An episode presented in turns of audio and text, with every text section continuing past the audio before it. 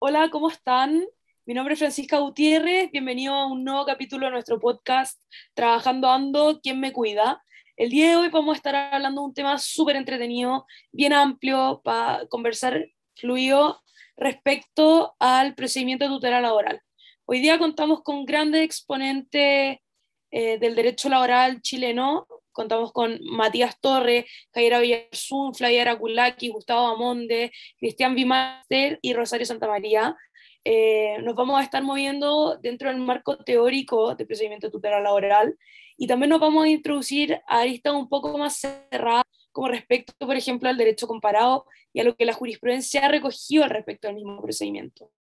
Eh, yo creo que la forma más práctica de introducir este tema es respecto una visión general del mismo. Eh, sería súper interesante que Matías, especialista en el área, nos ilustrara al respecto. ¿Cómo estás, Matías? Bien, ¿y tú, Francisca? Mucho gusto. Muy bien, súper contenta de tenerte acá, de poder escucharte. Así que, por favor.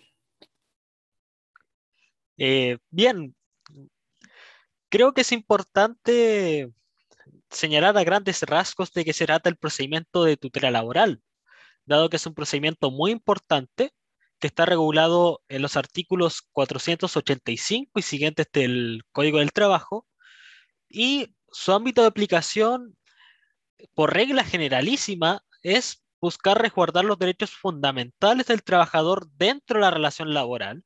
Sin embargo, también busca resguardar los derechos fundamentales del trabajador cuando es con ocasión del despido la vulneración del derecho fundamental.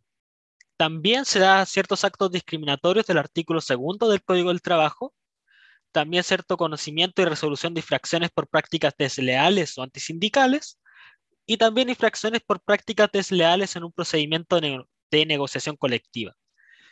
Entonces, es un procedimiento bastante importante en el área jurídica. Incluso es un procedimiento que en mi opinión deberían conocer todos los trabajadores para resguardar sus derechos y que yo diría que muy pocas personas conocen este procedimiento y por tanto debería poder indagarse un poco más.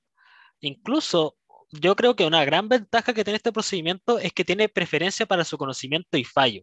Sin embargo, un defecto que le veo, en mi sincera opinión, es que se limita o más bien hay una incompatibilidad entre la acción de protección y la acción de tutela, porque una vez que se interpone la acción de protección, no es procedente la vía del procedimiento de tutela laboral cuando los mismos hechos que fundamentan el recurso son los mismos hechos que fundamentan la acción de tutela. Por tanto, yo creo que habría que hacer una modificación respecto a eso, dado que, como sabemos, la regla general es que el recurso o acción de protección no impide que tú puedas usar otras acciones del ordenamiento jurídico para tutelar los derechos. No sé si alguien está de acuerdo con mi opinión o está en contra. Doy la palabra a quien lo estime conveniente. Mira, Matías, eh, yo lo que creo que eh, este procedimiento eh, tiene varias ventajas respecto sobre la, el recurso de protección como mencionaste tú. De hecho, el profesor Andrés Diguero, en su artículo Acoso laboral, autoespío y tutela laboral, un caso de estudio, eh, establece cuáles son estas ventajas.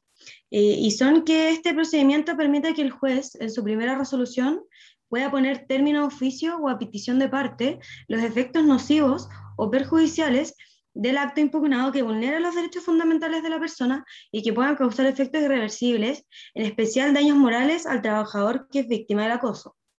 También eh, proporciona al trabajador una herramienta novedosa, refiriéndose al término probatorio, ya que en este procedimiento se aplica la prueba indiciaria, que eligiera el peso de la prueba, ya que eh, cuando los antecedentes aportados resulten indicios suficientes de la vulneración alegada, el denunciado quedará en la necesidad jurídica de explicar los fundamentos de las medidas adoptadas y su proporcionalidad. Y esto está establecido en el artículo 493 del Código del Trabajo.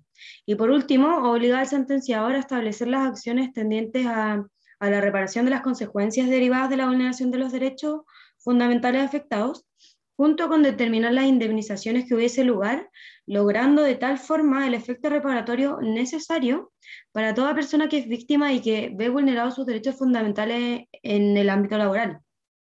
No sé si alguno sabe eh, cómo funciona este procedimiento en otros países. Yo sé, a grandes rasgos, como lo que investigué en realidad es del derecho laboral francés, quienes en su código no está definido el, despido en un sentido estricto, aunque se puede desprender una especie de definición de la ley. Em, lo que sí se regula de manera muy estricta el desarrollo del procedimiento de tutela y su justificación, que viene a ser el motivo del despido. Em, dentro de esta legislación, el despido de un trabajador puede ser por un motivo personal, tanto disciplinario como no, o por motivos económicos, que vienen a ser motivos como de, cambios tecnológicos, alguna causa económica, reorganización de la empresa o incluso la cesación de, esta actividad. Em, el motivo personal eh, se divide dentro del motivo disciplinario y el no disciplinario. El disciplinario está súper estipulado dentro del código, que son tres faltas, la falta leve, la grave y la extremadamente grave, eh, las cuales van a, ir van a ir teniendo distintas sanciones, como el no pago de las indemnizaciones, entre otras cosas. Eh, una, eh, la condición de fondo del despido es que siempre tiene que ser una causa real y seria. La, la, la, causa real tiene que ser objetiva, existente y verificable y la causa tiene que ser seria porque debe revestir cierta gravedad que vuelve imposible eh, sin causar un perjuicio a la empresa la continuidad del trabajo. Em, ah, el procedimiento de despido se tiene que seguir de manera súper estricta. Es bastante similar al, al, procedimiento de despido en Chile porque se tiene que notificar y es a través de esta notificación que se tiene que justificar también el despido y especificar el, el motivo y, todas las causas en detalle. Eh, al no ser justificado este despido, se va a convertir en un despido abusivo, em, porque no va a tener una causa real ni seria. Y es ahí cuando el, empleado, bajo condición de antigüedad, va a poder exigir su reintegro a la empresa. Y si este trabajador no quiere ser reintegrado, el juez va a poder negociar una indemnización por despido abusivo. ¿Alguien conoce algún caso en Chile que se haya dado por despido injustificado? Claro. De hecho, una sentencia de la Corte de Apelaciones de Temuco, con fecha de 5 de octubre de 2020, caratulado SAES y otros contra París Administración Limitada. Respecto a esta sentencia, Gustavo, ¿puedes contarnos un poco los hechos acaecidos? Sí, obvio, Cristian. Mira, Sáez y otros fueron despedidos en distintas fechas por la misma causa del artículo 161, inciso 1 del Código del Trabajo. En esta se transcribió carta de aviso, la cual se sostiene que era general y que se basaba en las bajas de las ventas con resultados negativos, cambian la forma de compra de Internet, lo que la hace menos competitiva. Entonces la carta es vaga y genérica no se dan los requisitos para que se configure la causal, y en su oportunidad los actores firmaron el finiquito con reserva de derechos y se les cancelaron diversas sumas. Por todo lo anterior, se pidió que se declare injustificado el despido, solicitando que se ordene el pago del recargo y la devolución del aporte al seguro de cesantía. Con esto, Cristian, ¿nos puedes decir cuál fue la resolución del tribunal? Por supuesto. El tribunal finalmente rechaza el recurso de nulidad interpuesto, ya que, por un lado, el despido por necesidades de la empresa debe ser declarado judicialmente como justificado, lo cual en este caso no ocurrió. Y por el otro, la expresión de si el contrato terminare por las causales del artículo 161 del Código de Trabajo alude a causales que real y jurídicamente tuvieron lugar. Y además si el despido es declarado injustificado, implica que realmente no hubo una causa. Entonces, al no haber una causa, se constata que la relación laboral termina de forma irregular y sin una, causal válida para ello. ¿Alguno sabe? Oh. Sí, Cristian, puedes finalizar. Sí, quería, saber si, alguien sabe respecto del derecho comparado. Sí, bueno, a eso, a eso, mismo iba de respecto de derecho comparado en Alemania, que me parece muy prudente hablar acerca de esto del despido injustificado, puesto que en Alemania hay una clasificación de despidos procedentes e improcedentes, aunque únicamente se contemplan cuatro supuestos en el caso de los precedentes, haciendo que cualquier otra causa se considere como improcedente, o sea, como injustificada para nosotros.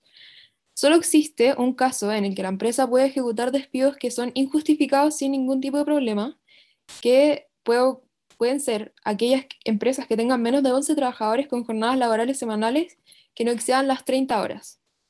Y acerca de los cuatro supuestos de despido justificado en Alemania, son la, la situación económica desfavorable de la empresa, la incapacidad del trabajador para trabajar, el comportamiento del trabajador y el despido directo. Además, eh, el despido injustificado en Alemania directamente es ilegal, por lo que si el trabajador considera que se encuentra en esa situación, va a tener tres semanas para poder recurrir a un juicio. Y en caso de ganar el juicio, la empresa va a estar obligada a contratarlo de nuevo. Y es ahí donde va a entrar el concepto de indemnización, ya que generalmente se llega a un acuerdo económico entre el trabajador y la empresa, y la cantidad de ese acuerdo normalmente es de unos 15 días de sueldo por año trabajado. Pero eh, las leyes de Alemania no contemplan una indemnización fija por despido. A partir de los seis meses de trabajo fijo, y solo en las empresas de más de 10 trabajadores se puede exigir una indemnización por el valor de la mitad del sueldo mensual por año trabajado. La regulación de las indemnizaciones por despido en cualquier caso es extremadamente compleja porque en Alemania cada sector económico tiene su propio sindicato y los jueces eh, se ha visto mucho que tienen muy en cuenta las circunstancias económicas personales del trabajador. Y en la práctica se ve que las indemnizaciones que se pagan en Alemania son muy superiores a los 15 días por año trabajado.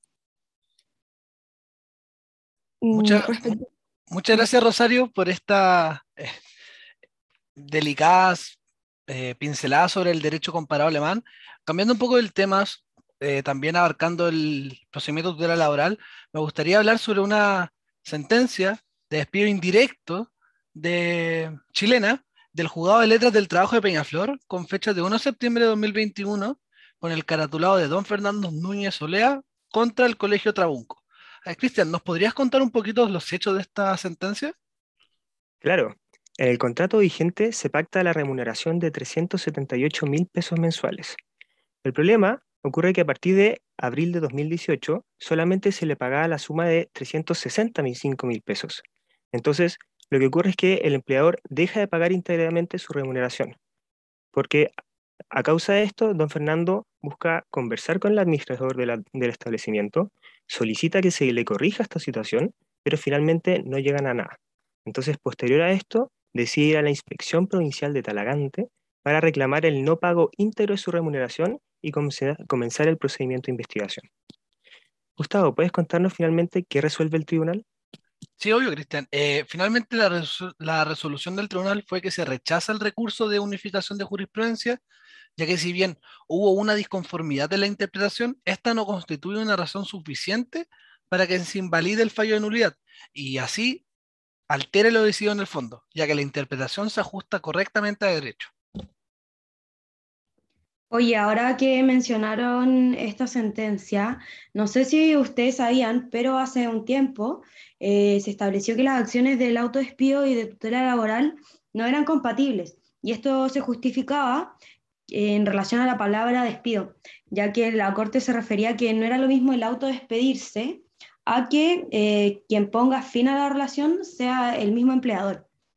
Eh, hoy en día no es completamente así, ya que este mismo año, como mencionaron mis compañeros, eh, en, una, en la sentencia se estableció que eh, los presupuestos y principios, como el carácter formal, realista y protector del derecho laboral, cobran importancia fundamental al momento de, de, regular las acciones que son, que son posibles interponer en recuerdo de los equilibrios que desea preservar el legislador, definiendo el amparo de los derechos en relación al particular, dando paso a un eh, acceso eficiente a la tutela jurisdiccional con el objeto de resguardar el efectivo ejercicio de los recursos judiciales con miras a obtener eh, la vigencia real y en todos sus aspectos eh, de los derechos vulnerados. Y en este mismo sentido, la Corte se refirió a que son los principios de eficacia, eficiencia y efectividad los que deben cobrar vigencia en esta acción que tiene por objeto resguardar y amparar los derechos fundamentales de los trabajadores eh, corrigiendo las actuaciones que los afectan o eh, disponiendo las medidas de reparación pertinentes. Eh, es por esto que el ejercicio de, de la acción pretende que ante un problema determinado, como es en este caso la vulneración de los derechos fundamentales del trabajador, se obtenga un efecto concreto que ponga término o repare el origen de esta vulneración, que se debe efectuar de una manera verdadera y real, en términos, no en términos declarativos, eh, ya que se busca que el ejercicio de la facultad de los tribunales se emplee y actúe para obtener el amparo previsto por el legislador. También se refirieron a que la acción del despido indirecto consiste en que el trabajador eh, imputa a su empleador haber incurrido en alguna causal de término de la relación laboral. En otras palabras, eh, es el dependiente quien finaliza el pacto con la demanda por una causa que le es atribuible. Entonces, em, de, esta forma y viendo los principios que informan el derecho laboral, en especial el de eh, igualdad, no discriminación y protección, que, eh, cuyas manifestaciones concretas en la regla de indubio pro operario, eh, lo que importa es el quehacer judicial enfrentando el juez varias interpretaciones posibles y este debe optar, debe optar por la que sea más favorable finalmente al trabajador. Y es eh, en razón a esto mismo que eh, se infiere que, como en el artículo 489 del Código del Trabajo, el cual se refiere a este procedimiento para la vulneración de los derechos fundamentales de los trabajadores producidos con ocasión del despido, sin efectuar ninguna distinción, unido al hecho que el denominado autodespido o despido indirecto es técnicamente una modalidad de despido y en ningún caso el ejercicio de la acción de tutela no está limitado solo al caso en que el vínculo laboral se termina por decisión del empleador, sino que eh, también en el evento que sea el trabajador el que opta eh, para poner término al contrato y por lo tanto el trabajador puede reclamar que, con ocasión del despido indirecto, se vulneraron derechos fundamentales que se encuentran protegidos por la normativa pertinente. Encuentro realmente súper interesante todo lo que hemos estado conversando y de una perspectiva un poco más analítica de, de, todo este tema que es el procedimiento de tutela laboral, eh, la generalidad, o sea, no me puedo quedar al margen de no señalar lo que la doctrina ha señalado en el fondo, que la generalidad de la misma doctrina laboralista nacional no ha escatimado en alabanza a esta modalidad procesal. Es súper interesante, de hecho, la han señalado como una suerte eh, de novedad muy bienvenida, así lo dice don Gonzalo Aguilar, y también se refieren a ella como una innovación en sentido correcto. Así lo dice eh, Eduardo Camaño en su texto El procedimiento tutela, una innovación en el sentido correcto, y concluye que sin duda favorecerá una protección más adecuada a los trabajadores. Así lo dice el propio Sergio Moral. Por lo tanto, es grande el entusiasmo que genera, pero a su vez, grande podría ser también la desilusión que trae aparejada. En efecto, finalmente la tutela judicial directa de los derechos fundamentales, en lugar de jugar a favor de su protección, ¿qué hace? Termina muchas veces atentando contra las libertades. Y en palabras del propio profesor Paladecino, eh, y, y lo cito textual, nacidos para proteger al individuo frente a la insaciable voluntad de poder de Leviatán, los derechos fundamentales terminan siendo, ojo aquí, la mayor excusa para qué? Para que el juez, el Estado juez, restringe arbitrariamente las libertades de los privados. Esto es fascinante.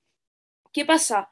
Finalmente la tutela judicial directa genera una pérdida del carácter general y abstracto de los límites de cada derecho fundamental y su abandono al causismo judicial, generando incerteza jurídica que atenta contra todo lo normal del derecho, otorgar certeza jurídica y finalmente genera caprichos a los límites de las libertades.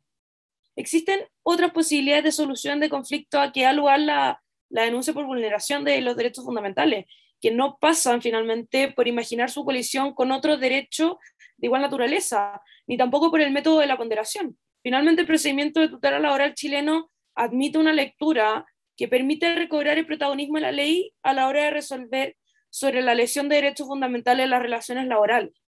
Yo, yo no sé si, si yo me, me, estoy extrapolando un poco o ustedes también están de acuerdo con lo que yo estoy diciendo, porque francamente, para mí este procedimiento es una especie de yin y yang.